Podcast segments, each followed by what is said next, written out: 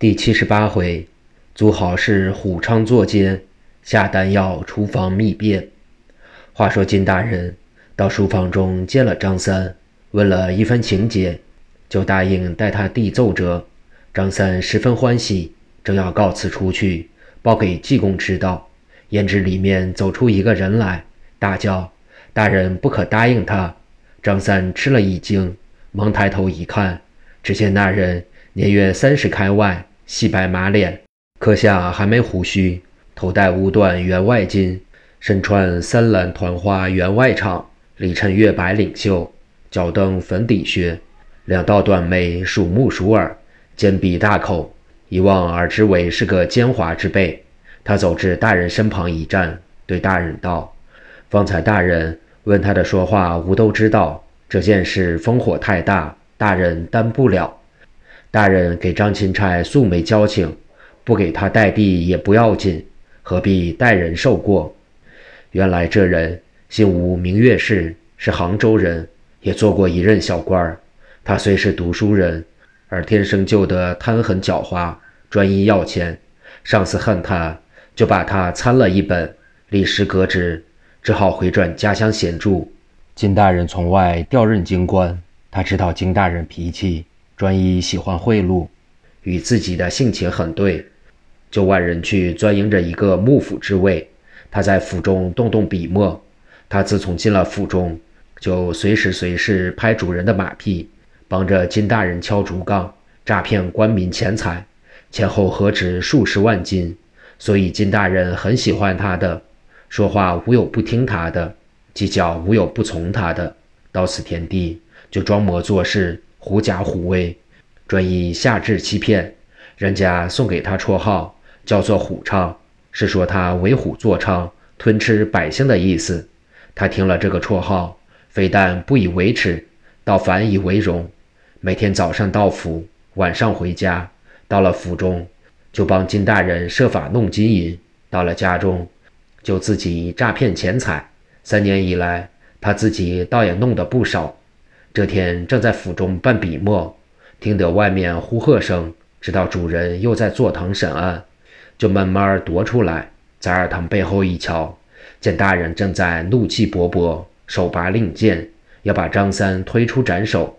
他瞧张三是个家人打扮，并不是平民装束，心中诧异道：“这人是别地方差来的家人，怎么大人就要把他斩首？待吾听着，到底为着什么缘故？”就立在卵阁之后，侧了耳朵听着，所以何静清跪上去求情，及张三不肯跪下的情形，他都听了仔细。后来听得散堂声，他料定大人必回书房，就欲回身撒腿先跑，跑到书房听着。果然大人随后进来，张三、何静清也到了，就听大人问张三细情。他在里面想这件事。有关张钦差功名出入的，若要他二三万金的贿赂，他要顾着自己前程，不怕不应允，心中顿时欢喜不胜，自言自语道：“大人发得这柱大财，我也好从旁语闻语闻，得些小数。不料正在欢喜之际，只听出口就答应，竟一个钱也不要。他一着急，就忍耐不住，一声咳嗽，出到外面。”开口就说事情重大，暗暗打动大人的心，叫他不得贿赂，不可答应的意思。大人一想，你出来的太晚了，吾业已答应他，一言既出，驷马难追，再要反悔他，哪里过得去？就说道：“吾原知道这事烽火太大，不容易办理，无奈张大人是吾同饮，都是国家大臣，吾逆不过他的情面，只好答应他。”给他出一番大力，你有什么好意思？吴越是道：“吾的意思，这件事不好办，大人不可轻易答应。”金大人道：“吾已经答应他了，如何再好反悔？”吴越是哈哈笑道：“大人太圣贤了，你又不是吃张钦差饭，受张钦差恩的，好办的事不答应也好办，不好办的事答应了也不能办，这有什么要紧？”吾看此刻先叫他退出去静候消息，待吾们会议定当再说。如若好办，就给他办；如若不能办，只好回绝他，叫他别寻道路。说罢，回头又对张三道：“你主人只知道吴门大人圣眷隆重，事事好办，不知事情也有轻重的。轻的事情自然好办，这样重大事件，吴门大人也担不了的。你先出去吧，待吴门给大人议妥了，再来自召你吧。”张三一想，这人可恶，他从中阻止，叫吴有什么法儿？只好出去给济公商量再说吧。于是就说道：“这位师爷的主见也不差的，小人出去静候消息吧。”于是告辞大人，抽身外出。此时早已气坏了何静静，上前说道：“大人是国家大臣，以信义为重，既已答应他，哪里还好反悔？”吴越是道：“你是武人。”哪里知道其中厉害？快出去吧！这是有无门幕府中人给大人出主意，不必你来混账。你去管你自己的私职吧。金大人道：“不差。何师爷虽然忠心为吴，到底你是个武人，不知其中缘故的，你请出去吧。”何青青既被他抢白，又被大人说他不知事情，催他出去，心中气得话说不出，只好走出来寻张三。走到门房不见，问门上的人说已经去了。赶到外面，只见张三正同一个穷和尚在路边说话。他就问道：“张大哥，你同和尚是朋友吗？”张三正要回答，济公先说道：“吴和尚的朋友都是大富大贵的人，这般小人，吾哪里要认识他？”何敬清道：“你不要认识，怎么在这里同他说话？”济公道。不是吾要同他说话，是他知道吾有法术，要求吾给他挽回一件大事，许吾酬谢三千两。我正盘问他情由。何敬清道：“和尚真会法术吗？”济公道：“会。”何敬清道：“和尚，你莫要夸大口骗吾。你若真会法术，东也酬谢你，西也酬谢你，你早富了。何知弄到如此田地，连衣帽都穿得如此破烂。”济公笑道：“你瞧不起吾的衣帽吗？吾这身衣帽，你们就是出了百万银两也买不到。你莫要瞧不起他。”何敬清也笑道：“有什么好处呀？”济公念道：“吾这衣裳冬暖夏凉，吾这僧帽名为聚宝，吾这草鞋踏破天涯。”何敬清听了笑道：“据你道来，你身上的东西都是宝贝了。”济公道：“非但是宝贝。”而且是古今稀罕的大宝贝，你如不信，吾就试给你瞧瞧。何静清道：“好，你试给吾瞧吧。如若真是宝贝，吾情愿做你弟子。”济公就把头上僧帽摘下，往上一丢，直到九霄云里。何静清抬头一望，只见那个僧帽，只见那个僧帽，顿时大得遮蔽天，四面放出光华，如万道金龙盘旋空寂。霎时。吓得何敬清倒身下拜道：“圣僧，吾有眼不识，都有冒犯。从今愿收为弟子，削发为僧，跟你老人家云游四海，学那长生不老之术。”济公用手挽扶道：“起来，起来！吾瞧你相貌，还有二十年官运，此刻还不是做和尚的时候。你如若真心要做吾弟子，吾过了二十年后来收你回庙，给你披剃。”现在不必提他。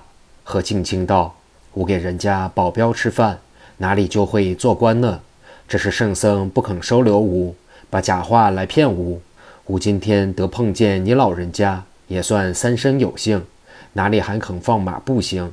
务求圣僧念吾诚心，慈悲慈悲吧。”济公道：“吾从来没有哄骗人家。吾算定，吾命中应有六个徒弟，现在已收五个。”还缺一个，就是你，只是现在还不到时候，需等二十年后。你莫要着急，去办你的司职吧。我要给张大哥商量这件大事，待办成了，好娶他酬谢，回去修庙娶妻。何敬清道：“圣僧又来了，你是出家人，如何好娶妻？”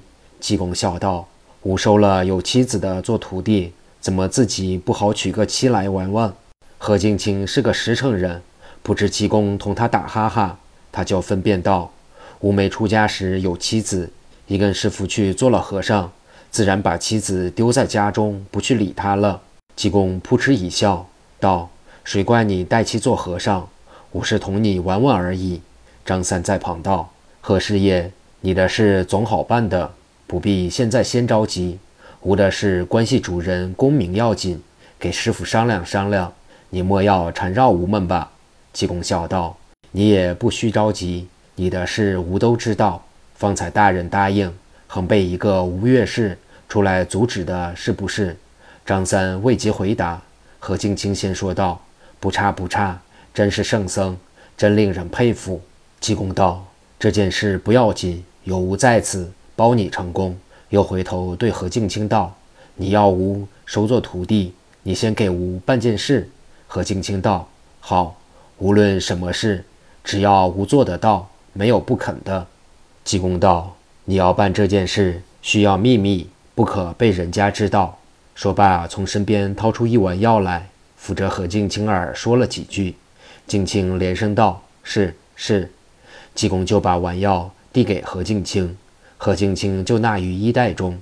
济公用手往东一指道：“我们就在前面酒铺中等你，你办完了事就来喝酒。”何敬清点头应诺，回身走进金大人府中，到门房中一瞧，一个人也没有。他是进出惯的，没有人拦阻他，一直进去，竟到厨房中。其实天色傍晚，厨房中正在做菜。向来金大人吃的酒菜最上等，另外炉灶做的。他走进厨房，就给厨人搭讪着道：“今天你们做些什么好菜孝敬大人？”那些厨子向来给何敬清要好的，就答道：“也没什么好菜，不过是些应食东西罢了。”何敬清此时已到做菜的锅子旁边，用手揭开盖儿一瞧，说道：“这锅子里做的是什么菜？”正要把碗药丢下。不料那厨子已走过这边来了，他防他瞧见，不敢丢了，又走到那个锅子边，想要动手。这边个厨子又走过来，又不好动手，心中焦急道：“菜一做好就要开饭的，此刻不能动手，就没有动手的时候了。”正在彷徨无计，忽然外面大嚷：“救火！救火！”一时人声鼎沸。后事如何？且听下回分解。